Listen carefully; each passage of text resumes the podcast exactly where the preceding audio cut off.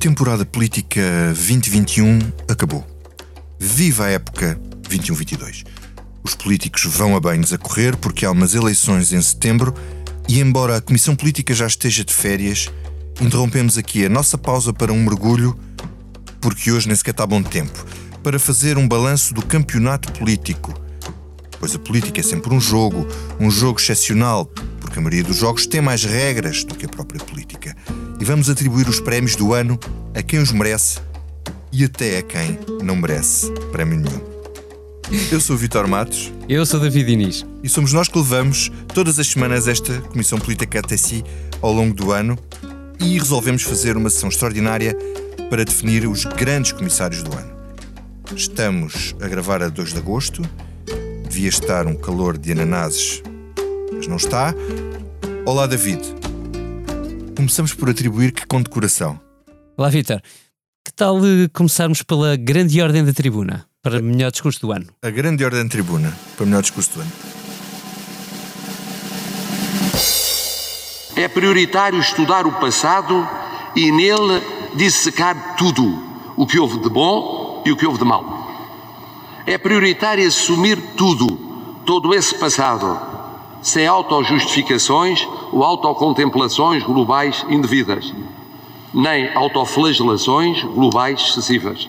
Portanto, isto é a reconciliação com o passado, que não pode ser visto com os olhos de hoje e que deve ser dissecado com tudo o que tem de mal uh, para o país. Isto, David, é uma resposta de Marcelo Rebelo de Sousa ao tribalismo político que se foi acentuando uh, ao longo do ano.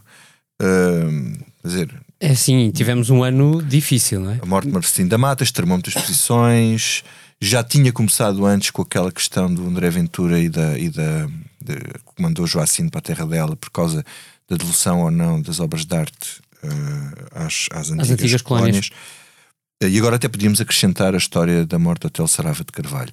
Qualquer tema neste momento que toque em qualquer coisa sensível explode de, nos extremos. Não é? Sim, os temas sensíveis são sempre temas sensíveis. A questão é que este ano nós tivemos um, em pleno uh, um André Ventura até como candidato presidencial e tudo isso extremou ainda mais aquilo que já era uh, difícil de, de, de, de, aguentar, digamos assim. O, o que era um debate polarizado, evidentemente, afastou-se ainda mais do centro. Uh, e este discurso do Presidente da República, que foi feito, é, é bom lembrar, no dia 25 de abril, e também tivemos polémicas sobre o 25 de Abril QB uhum. uh, ao longo destes, destes últimos meses, sobretudo as últimas semanas. este discurso de Marcelo tenta fazer uma coisa que eu não sei se é possível fazer, mas que, mas que é um exercício, uh, provavelmente o exercício oratório mais bem conseguido do, do Marcelo uhum. este ano. Um, eu insisto, não sei se é possível fazer. Percebemos com a morte do hotel que não era um, uh, ou que não será um exercício nada fácil ao longo dos próximos anos. Uhum. Sabemos que estes debates vieram claramente para ficar. Uh, Marcelo é o, é o L que talvez ao longo destes próximos anos também uhum. possa ir contrabalançando de alguma maneira, ou equilibrando este pêndulo. E o que eu acho interessante neste, o que eu acho interessante, muito interessante neste discurso, é que havia poucas pessoas que pudessem fazer uh, este discurso e que tivessem uhum. autoridade moral para o fazer. Ah, tu escreveste sobre isso. Porque ele vem de um dos lados. Isso.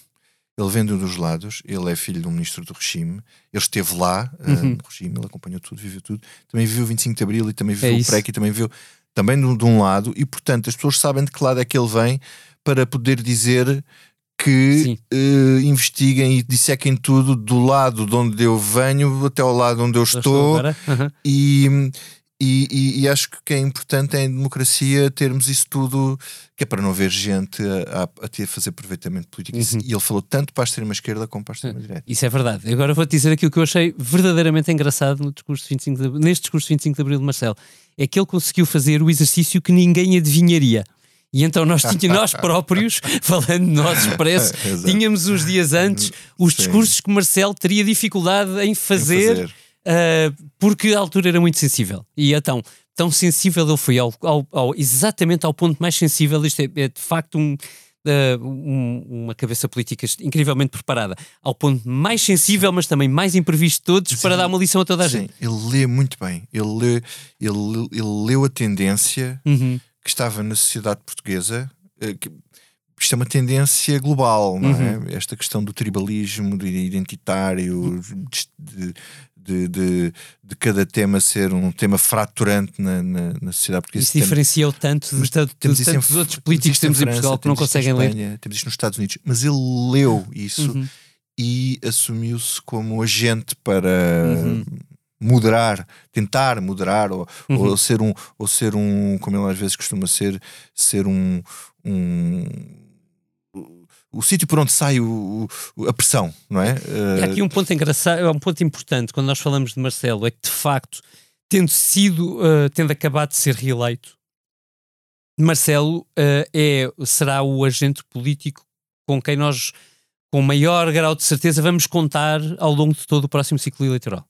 Uh, e isto engloba tudo. Uhum. Engloba as próximas autárquicas já em setembro, engloba as, as, próximas legislativas, as próximas europeias, até às próximas presidenciais. Nós, nós uh, enfim, diria ao próprio Marcelo, se nada ia me acontecer do ponto de vista de saúde, uh, ele está sempre preocupado com a sua saúde, nós teremos Marcelo. E isso leva-me ao ponto seguinte, um, ehm, que a, a próxima grande ordem que temos para, para atribuir hoje, que é a grande ordem do regime. E, e, essa eu gostava de atribuir ao debate. Eu acho foi provavelmente o, o, uh, aquela, a hora mais importante da política portuguesa para o futuro uh, do ano que passou, que é o debate em que Marcelo enfrenta André Ventura uhum. uh, aqui na SIC Notícias. Uhum. E é um, é, é, um debate extraordinário do ponto de vista de resposta política de Marcelo. É um debate muito difícil porque André Ventura é um debatente muito difícil de, de, de enfrentar. Uhum. Tinha sido nos anteriores, foi aliás nos seguintes, sempre a interromper, sempre uh, uh, até a insultar, outras vezes não a insultar, mas, mas translendo e, e, encaminhando para onde quer e para o público que entende. E, e, e, muitos de nós duvidávamos da capacidade até de Marcelo de conseguir. Como é que ele conseguiu descalçar aquela bota? E é tão engraçado. aquele nó. Porque é um debate em que ele consegue, ele, Marcelo, consegue ao mesmo tempo uh, demonstrar uh, a fragilidade política de André Ventura e, portanto, para o presente, e, uhum. aliás, a vitória de Marcelo nas presidenciais é extraordinariamente expressiva e, portanto, muito demonstrativa 100%. de quão bem ele conseguiu fazer isto, mas, mas ao mesmo tempo, se quiseres entrar. Não, não, mas, mas era mas aquilo, ele conseguiu uh, bater o Ventura, eu diria que aquilo foi conseguiu esmagá-lo, os outros, nenhum dos outros, os outros candidatos caíram nas armadilhas uhum. que ele lhe montou. Uh, Marcelo conseguiu vencê-lo com os argumentos da direita. Uhum. E era nesse terreno que ele tinha que perder com os argumentos da direita católica, uhum. um discurso muito forte pós-católicos, uh, e, e também usando os símbolos que a direita mais gosta contra ele, como por exemplo Sá Carneiro. Uhum. Sá Carneiro, o Padre Francisco Verdade, e o Papa João Paulo II. E o Papa João Paulo II foram as grandes flechas atiradas ao, ao, peito de Ventura que lhe respondeu com, o, com a família Coxey no, no, no bairro da Jamaica e que depois veio dar no que deu, que é uh, uma condenação uh, de Ventura em, em tribunal.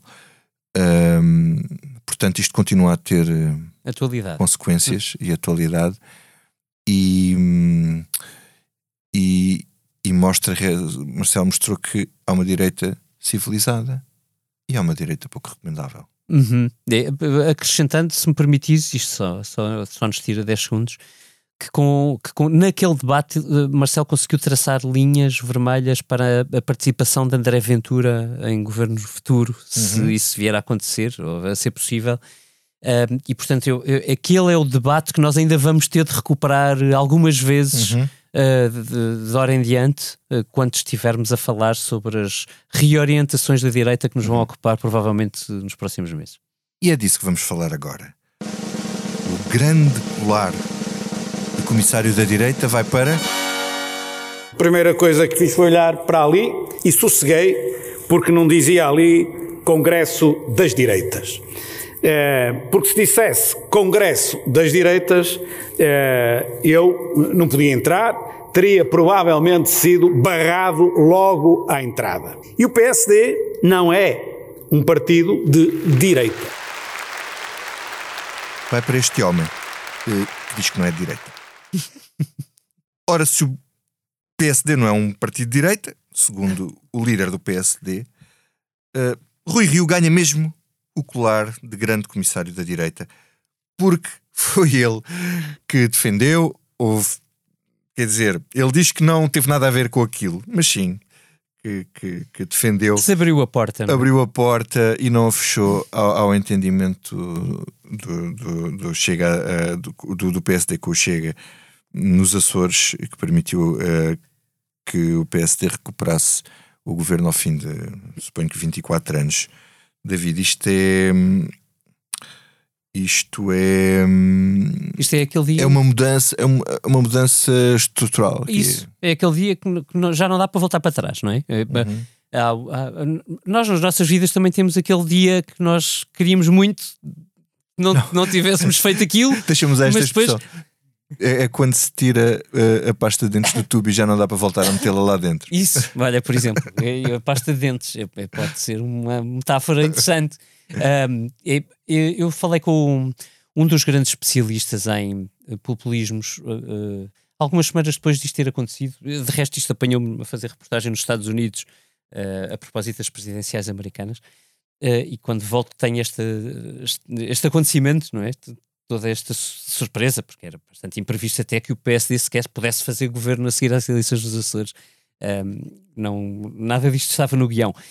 E, e o caso Mude, esse, esse especialista, dizia-me que, uh, olhando para todas as experiências de populismos na Europa, percebia-se que uma vez se, uh, havendo um acordo que integrasse, ou seja, que, que tornasse uh, institucional a, a, presença de um, de um partido como estes num um órgão institucional do, do país qualquer Contamina. era impossível voltar atrás. E eu acho que é exatamente esse o momento da formação do governo dos Açores. É que em si mesmo a direita ter, eh, ter voltado aos Açores podia ter sido um momento eh, de extraordinária vivência democrática. Acontece que, por azar dos Tavares, o PS precisou de, de voto de, de, de, pelo menos um deputado do uhum. Chega. Uh, e, enfim, na verdade hoje é só um, o que também mostra o que pode vir aí se, se for preciso o Chega estar no governo, a instabilidade daquele próprio partido é enorme, uh, mas, mas sobretudo o no, no turning back point. Deixa-me pôr este som uh, de uma entrevista de Rui Rio, já que é o galardoado, vamos lhe dar uhum. tempo de antena, um minuto de Rui Rio a falar de Chega. É, Concorda com é isso? O Chega hoje, o que é verdadeiramente é uma federação de, de descontentes. É o lugar geométrico onde se encontram todos os descontentes. O Chega hoje existe fundamentalmente pela negativa. Está contra o sistema, está contra os partidos do sistema, está, vai buscar gente ao CDS, seguramente, ao PSD, muita gente à abstenção, vai buscar gente ao Bloco de Esquerda e ao PCP. Vai buscar no Alentejo muita gente. No Alentejo eles têm alguma força. Certo. Ou seja, é uma federação de descontentes. Não é bem um partido cimentado. Aliás, está a ver, o líder do Chega já teve de sair, de se demitir disto e daquilo. No Congresso houve lá fações, confusões. É o normal de um partido que está a nascer. O Chega não tem dois anos, tem um ano e tal de existência. O que é que eu quero dizer com isto? O tempo vai obrigar o Chega a ser um partido pela positiva, ou seja, positiva no sentido, as minhas ideias são estas e nós temos, somos isto. Já percebemos. E, e isto lembra-me um, um, este, todo este debate sobre Rui Rio e a direita e o Chega e o, uh, lembra-me um prémio que eu tinha aqui mais ou menos à mão para, para colocar e que eu recuperei a, Uh, costumo, nós nos jornais costumamos dizer lamber papel. Fui, fui recuperar todas as edições de Expresso desde setembro para cá de, e é um incrível exercício um, de, de, memória esse. E de repente há uma frase, Vitor, de, de um, um, comentador, um dos grandes comentadores do regime, uh, Luís Marques Mendes, que de resto não é um comentador qualquer, ele é membro do Conselho de Estado, foi líder do PSD e que a dada altura uh, tem o que eu acho que é a previsão do ano, ou se tu quiseres, melhor ainda, a aposta de pescada do ano. Dizia Luís Marques Mendes, mais ano, menos ano, Pedro Passos Coelho vai fazer o regresso à vida política. Mais ano, menos ano. Deste até agora foi menos ano. Menos ano. Vamos Mas, ver. E, e, para o ano será mais um ano. Se calhar como menos ano. Menos é, ano. E, e assim está. Veremos. Uh, como se costuma dizer, o futuro dirá. Uh, e agora vamos anunciar o colar, atribuir o colar do grande comissário da esquerda. Vai para. E não sei o que vou anunciar, vai ser o professor Francisco Louçã. Quando a Mariana for ministra das Finanças, o Estado não será um porquinho mialheiro para pagar aventuras como do novo banco. Bom, Francisco Louçã, quando diz o nome uh, de Mariana Mortágua como Ministra de Finanças, uh, diz tudo, não é? Diz, diz como se fosse líder do Bloco.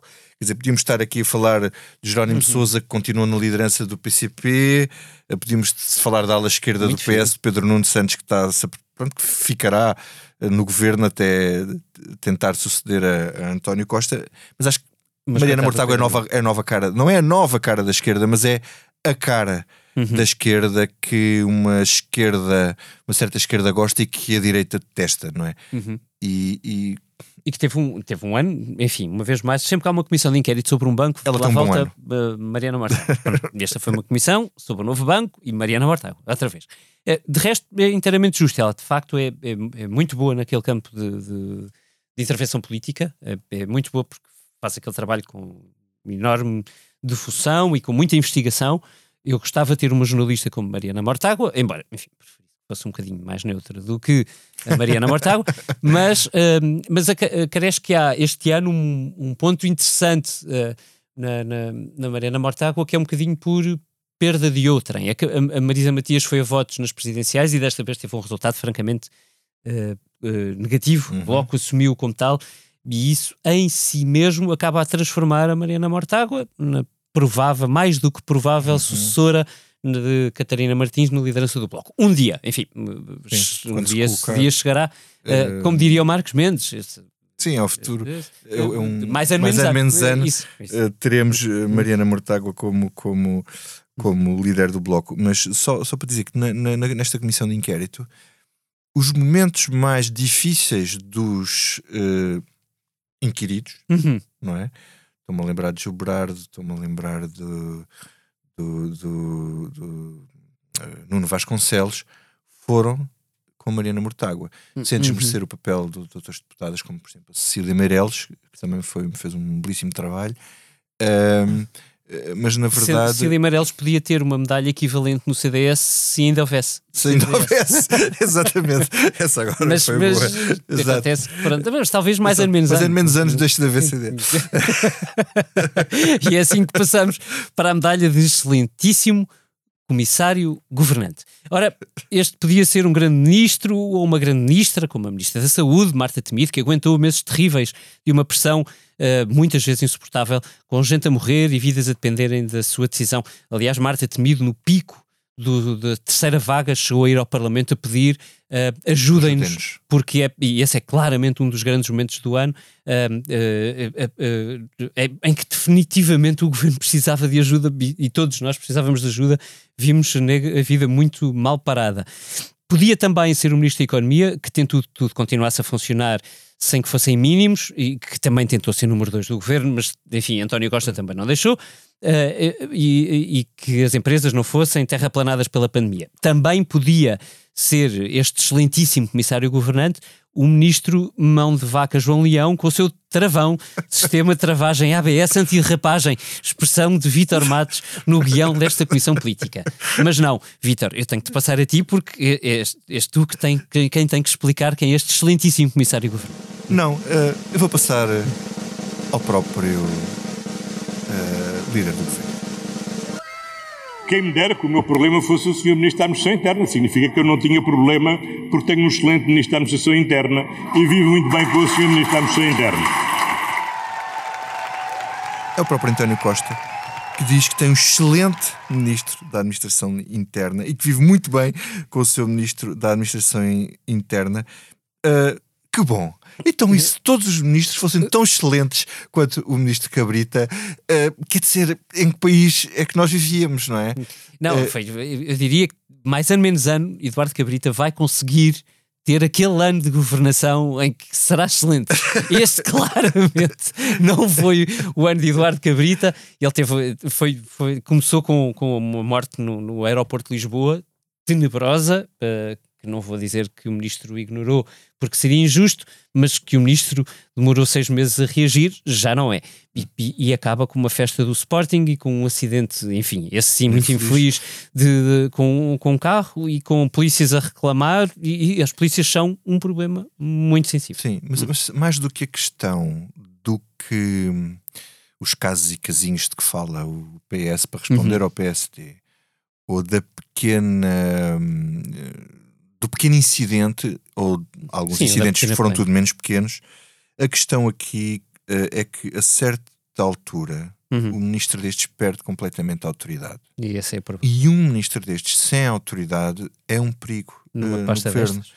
numa pasta destas. Portanto, quer dizer, independentemente de todo o resto, Uh, o senhor até podia estar cheio de razão em tudo o que fez, não é o caso, mas a partir do momento em que perde a autoridade e a força política não tem condições para continuar no governo e tem sido uma extrema teimosia a uh, uh, continuação dele no, no, no, elenco governativo. Já estamos fartos de falar nisso, mas fica aqui atribuída a medalha de excelentíssimo comissário. Uhum. Portanto, isso leva-me à ordem da pergunta dourada.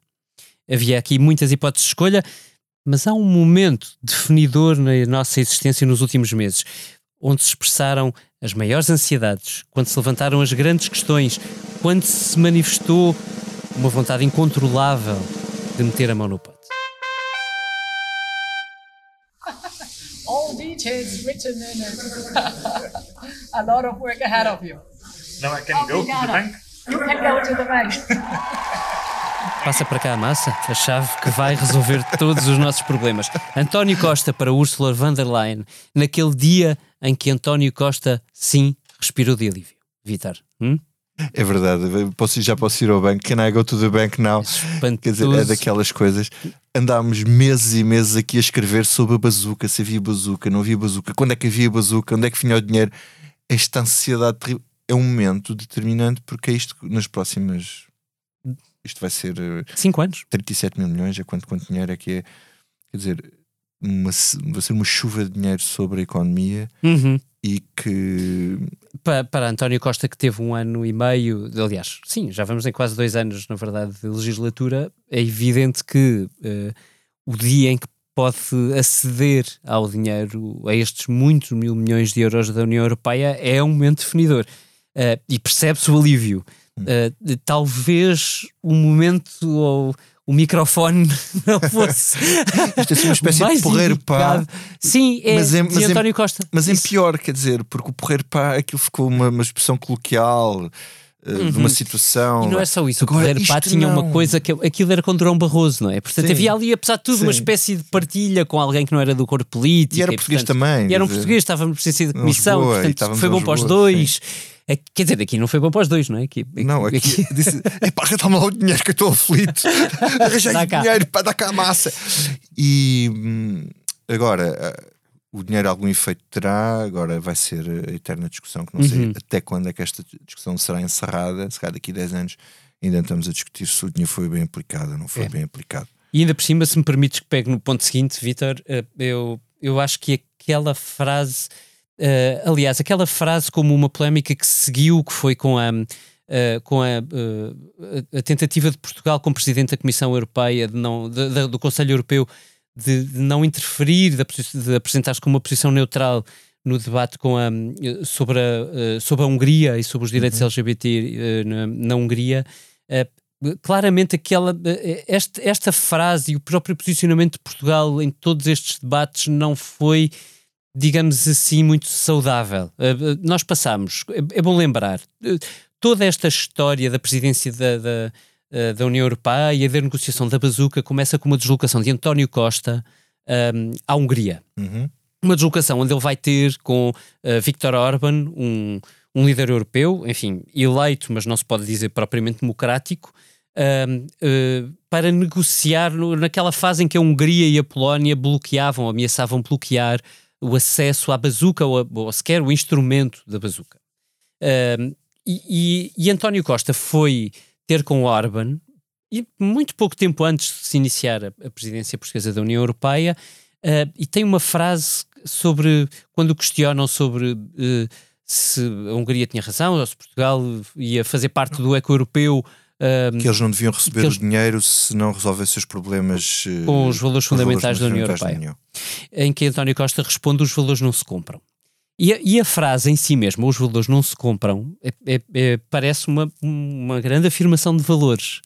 Mas é, é, é muito interessante como. Não, como está a fazer política, ele estava a fazer política florentina. Isso. Ou seja, estava a fazer há uma pista do dinheiro, na pista do dinheiro não entram os valores. Isso. E depois há a pista da, do direito, digamos assim, que é o artigo 7 em que, pronto, vamos aqui pelo artigo 7 que nunca é aprovado porque tem que ser por unanimidade, não é? Sim, e a, e a Polónia uh, prova a, bloqueia a favor da Hungria, a Hungria a favor da Polónia. Epá, mas não me tapa o caminho para o banco. Isso não me tapa o caminho para o banco. E, e, toda a presidência portuguesa, de resto, acaba exatamente com aquela carta contra a violação dos direitos humanos na Hungria, um, ehm, que, uh, onde Portugal, enquanto presidente do Conselho, quis uh, manter-se fora. E isso é o chamado dever de neutralidade. Mm. I didn't sign the document indeed because we are holding currently the presidency, so we have this duty of uh, neutrality. Isto merece a medalha das frases dialéticas a que seguiu esta. Portugal tem uma posição clara e não é neutral. Posição Portugal é de clara rejeição de qualquer prática discriminatória. Aliás, toda a legislação que nós fizemos foi precisamente para eliminar não só as práticas discriminatórias, mas para combater as práticas discriminatórias, designadamente homofóbicas. Eh, e, portanto, a posição de Portugal é absolutamente clara e não é uma posição neutral. É, nós podíamos aqui, eh, frases do ano há imensas, É, toda, é, é todo um prémio para um programa inteiro. Mas dentro das frases dialéticas, eu, eu, gostava muito de lembrar uma frase de Pedro Nuno Santos uh, ao Expresso. Dizia ele: Eu queria a TAP votada no Parlamento, perdi. É pena que abriu todo um novo capítulo da, extraordinária relação entre António Costa e Pedro Nuno Santos dentro do próprio governo, um, ou o, a frase de António Costa sobre um, porque é que o Natal ia ser aberto às famílias, e eu cito, não deve ser o Estado a imiscuir-se na vida familiar. Pois se não foi no Natal, foram dois meses com as famílias fechadas em casa. E aqui seguimos para o prémio Otimista Irritante. Espero que os portugueses uh, se desloquem de forma massiva para o sul de Espanha e que possam apoiar uma grande vitória de Portugal nos oitavos de final de, desta, desta, deste Campeonato da Europa. O prémio Otimista Irritante do ano acho que as pessoas já perceberam, está atribuído àquele que se esforçou mais para mostrar que o tifosi do futebol, Ferro Rodrigues, não conseguiu resistir a um apelo que era absolutamente escusado. Quer dizer, as pessoas já vão lá por natureza. Não, e a consequência não. disto, não é? E a consequência, sim, o sim, seguinte, sim. o follow-up da, da, da declaração de Ferro Rodrigues, que é espetacular, que é nem, for, nem foi uh, toda a gente a correr para Sevilha em massa, como dizia o Ferro Rodrigues, nem Marcelo foi, nem o próprio Ferro Rodrigues. Na prática, na prática foi espetacular. Não, na prática é o mais valia ficar escalado. É, sim, foi, isso. E, e, e, pronto. E salvo erro, Portugal ganhou este jogo, não foi? Depois foi eliminado no seguinte, ou não? Não, foi não, eliminado, foi, foi eliminado neste. Então, por cima então, não valia a pena ainda bem que ninguém foi para lá. foi, foi ótimo. Não, mas houve outros otimistas irritantes que eu acho que é importante lembrar. Que foi Jerónimo de Souza, foi sempre contra as medidas de restrição a partir ali do primeiro momento. Uhum. Uh, na pandemia nunca se percebeu muito bem como é que o PCP resolvia a questão. Mas eu acho que não nos podemos uh, esquecer da sardinhada da iniciativa liberal uh, e do seu líder Coutinho Figueiredo aqui pelos Santos Populares, em que uh, eu diria que foi mais irritante do que otimista, mas também uma coisa completamente descabelada e, e sem. E eu acho que de certa forma comprometeu alguma credibilidade que o partido vinha ganhando. Vitor Matos, eu só tenho pena, eu nem, nem, o cheiro da sardinha senti. É, é o que eu posso dizer sobre isto. E daqui para o prémio da Porta Dourada, para a melhor demissão da época? Para a melhor demissão da época, e isto vai para. Aqueles que receberam esta primeira dose e que não são prioritários vão receber a segunda dose? E se sim, quando? Claro que sim, vão receber, claro que sim, que vão receber a segunda dose. Essa pergunta provavelmente mostra e explica um pouco o resultado daqueles 11 ou 12% das eleições presidenciais do passado domingo, quer dizer, um espírito que de facto vingativo, exatamente aquilo que eu Está estava a referir-se aos eleitores que votaram em André Ventura, para ser claro, não é? Estou a referir-me exatamente ao resultado das e eleições. E acha que todos os outros portugueses que votaram nas eleições não acharão que é imoral uma pessoa que não é prioritária estar outros... a receber uma segunda dose quando já não deveria ter recebido a primeira? Acho que, os, acho que os outros portugueses espero que tenham com, digamos, o sentimento de solidariedade mais prevalente.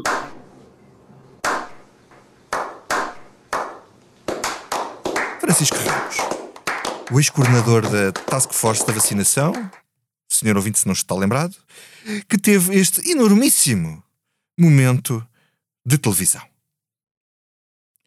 Não foi por isto que ele saiu. Uh, foi também devia por isto que ele saiu. Devia ter sido. Por uma sucessão de momentos de, destes. Uh, mas demitiu-se em fevereiro, depois do Hospital da Cruz Vermelha também ter tido. aquele dirigia, também ter tido gente não prioritária a ser vacinada. Mas isto é a porta de ouro, porquê? Hum. Porque permitiu a entrada a essa nova grande figura nacional. É isso. Que dá pelo nome de Gouveia Melo, patente vice-almirante, e que agora toda a gente louva como o homem que meteu a vacinação nos eixos e que uh, é uhum. um símbolo de eficácia um, ehm, num país onde nada funciona. Hum. Eu descobri esta semana que Gouveia Melo ganhou de tal maneira protagonismo político, uh, uh, enfim, mérito próprio, ninguém, ninguém lhe o retira, que reúne todas as segundas-feiras com António Costa para fazer um ponto de situação de, do processo de vacinação. Já estamos no nível. A de... tropa chama-se fazer um briefing. Ah, pois, mas é um briefing de altíssimo nível. Isto é, uh, é, não, nenhuma dúvida, Gouveia Mel tornou-se uma personagem política. Aliás, já há uma discussão mais ou menos subterrânea sobre uh, se vamos ver Gouveia Mel num cargo político e não uhum. muito uh, longo termo.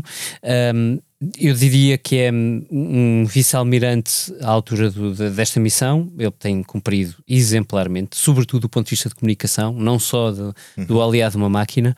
Uh, mas eu gosto imenso de ver cada macaco no seu galho e, e gostava muito de continuar a ver o vice-almirante como vice-almirante e não como político. Acho que é, é, é bom termos pessoas boas nos eu, seus eu, sítios. Eu conheço há muitos anos e não me parece que ele tenha que ele acha que tenha perfil hum. para, para, para algo que tenha a ver com política, sei lá, um ministério, uma coisa hum. desse género.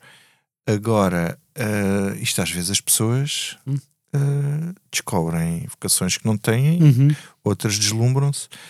Uh, portanto, não sei, mas que, que, será com certeza alguém terá, alguém tentará hum. usar isso e apelar a isso não, tá, pá, não tenho grandes dúvidas sobre isso. Não, isso eu também não. E também tenho a certeza que mais ano menos ano vai haver alguém que acha que o VML mais ano menos ano vai ser alguma coisa. Acho que é por aí. Olha, ó oh David, não é mais ano nem menos ano, é, é agora. E vamos definir e entregar pela primeira vez o grande prémio Comissário Político da época política 2021, que é porque não vou sair a meio de uma caminhada exigente e penosa. Não vou fugir às minhas responsabilidades. Não vou trocar o que todos sabemos irem ser as adversidades e as impopularidades de amanhã. Marcelo Rebelo de Sousa recandidatou-se e ganhou com 60,7% dos votos. Marcelo marcou todo o ano político, promulgou os apoios sociais aprovados pela oposição, mesmo sabendo que o Tribunal Constitucional ia chumbar, vetou a eutanásia uma semana depois de tomar posse, pediu a demissão do ministro Cabrita, embora não lhe tenha sido concedida, forçou o governo a aligerar as medidas na pandemia, sobretudo continuou, como escrevia aqui o Vítor Matos neste belíssimo guião, omnipresente. Ana Gomes teve 13%, André Ventura 12%. E Marcelo, e, 60%, como tu tinhas dito. E mais 4 anos e meio de Marcelo pela frente. Oh, é. Foi um ano muito cheio, mas com. Mas Marcelo foi o pêndulo do regime, continuou a ser o uhum. pêndulo do regime, isso é uma coisa muito significativa ao fim de 5 anos e tal de, de presença porque não é, Vítor, um presidente como Cavaco. Cavaco era um presidente, foi um presidente reeleito, embora com enorme dificuldade, nada que se comparasse, mas era um, mas era um presidente que aparecia de vez em quando. Marcelo consegue ser isto, manter-se como pêndulo do regime, estando permanentemente um, ativo, uhum. a fazer, a preencher o espaço vazio, como ele diz. O enorme desgaste, apesar do enorme desgaste que isso causa, ele uh, olha como como escreveu a Clara Ferreira Alves aqui há 20 e tal anos, uh, num, num, num artigo sobre Marcelo, aqui no Expresso, uh, Marcelo é Teflon, ele nada se agarra. Uh, alguém no PSD lhe dizia isto, ele é Teflon, ele pode fazer o que quiser. Não... E portanto, ele entre aquilo que são os seus excessos e erros que, que vai cometendo, uhum.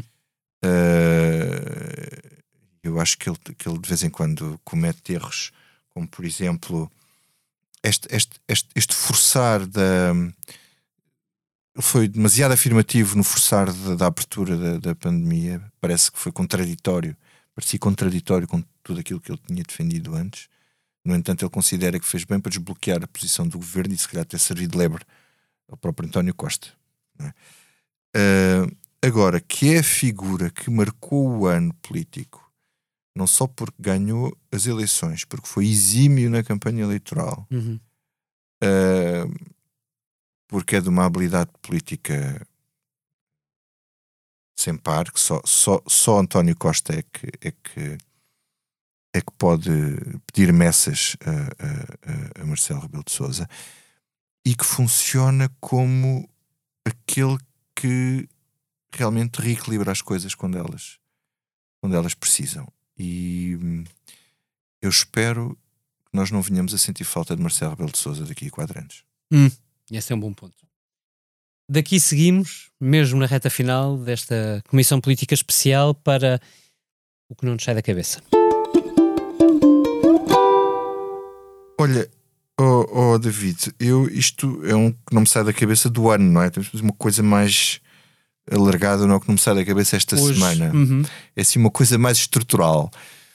Uh, e eu escrevi recentemente um artigo na revista de Expresso sobre tentativas de controle do, do, do, do, do José Sócrates uh, quando esteve no governo. E eu acho que já estamos a tempo de fazer um bocado de história, porque já passaram 16 anos do início do mandato e 10 do fim. Uh, eu estava a escrever aquilo e estava a pensar, estava a pensar assim. Uh, em 1990, quando eu estava a acabar o liceu, tinham passado 16 anos do 25 de Abril. E eu achava que era muito tempo, porque era novo. Não, não é muito tempo. Nós já andamos aqui há uma série de anos. Para nós isto foi ontem. Portanto, eu, eu acho que é importante também revisitar a história e começar a ir uh, juntar as pecinhas do puzzle e perceber realmente o que aconteceu durante aqueles anos. Porque ter um primeiro-ministro acusado daquilo de que José Sócrates é acusado e eh, tentar escrutinar e perceber o que aconteceu durante aqueles anos em que o poder tentava que uh, os mecanismos de escrutínio não funcionassem ou escorregassem para, para se manter no poder. Todo o poder se quer manter no poder, aliás, a ciência política estuda isso, é as formas de conquista e manutenção do poder. Portanto, eu acho que nós devemos estudar essa época e perceber exatamente aquilo que se passou, porque verdadeiramente ainda não sabemos tudo. A mim não me sai da cabeça deste ano todo, deste ano especial, em que por cá parece tudo acabar mais ou menos no ponto de partida. Um, alguma coisa muito grave que aconteceu lá fora, nos Estados Unidos, em, em particular no dia 6 de janeiro deste ano. Foi, sim, se lembra bem, o dia da invasão do Capitólio, não da tentativa, da invasão mesmo do Capitólio, uh, centro do poder nos Estados Unidos, com umas centenas uh, de, uh, cidadãos norte-americanos, pode-se dizer assim, tentarem inverter a nomeação de Joe Biden como presidente dos Estados Unidos, presidente eleito dos Estados Unidos. Foi um dia tenebroso para a democracia Infelizmente, um dia que uh, muitos conseguiram prever, porque todos os sinais estavam lá. Não só os sinais do presidente Donald Trump, presidente da altura, mas também os sinais de muitos dos seus apoiantes, os sinais nas, os sinais nas redes sociais e os sinais de todos aqueles que, olhando para os sinais, nada fizeram para os uhum. contrariar. Uh, um, o dia 6 de janeiro ficará, estou certo, na história, registado na história do, do, dos Estados Unidos como um, um dia uh, que não será esquecido. E eu gostava muito que fosse um dia registado na nossa memória coletiva como também um dia a não esquecer, porque esses sinais, sim, esses sinais, infelizmente, repetem-se um pouco por todo o mundo ocidental. Nós ficamos por aqui hoje, nesta edição especial da Comissão Política, com a ilustração do Tiago Pereira Santos, já está de volta de, férias, de férias. Exatamente, e edição sonora do João Luís Amorim. Nós deixamos com um que não sai da cabeça de setembro, próximo setembro, é Caetano Veloso, o homem que já marcou não um, não dois, não três, oito concertos para Portugal, mesmo no início do, do novo ano político. Eu vou a um, espero que vá também. Boas Caetano férias. Veloso. Boas férias a todos. Eu vou em caras de presidentes, em grandes beijos de amor, em dentes, pernas, bandeiras, bomba e Brigitte Bardot. O sol nas bancas de revista me enche de alegria e preguiça. Quem lê tanta notícia, eu vou por entre fotos e nomes, os olhos cheios de cores, o peito cheio de amores. Vão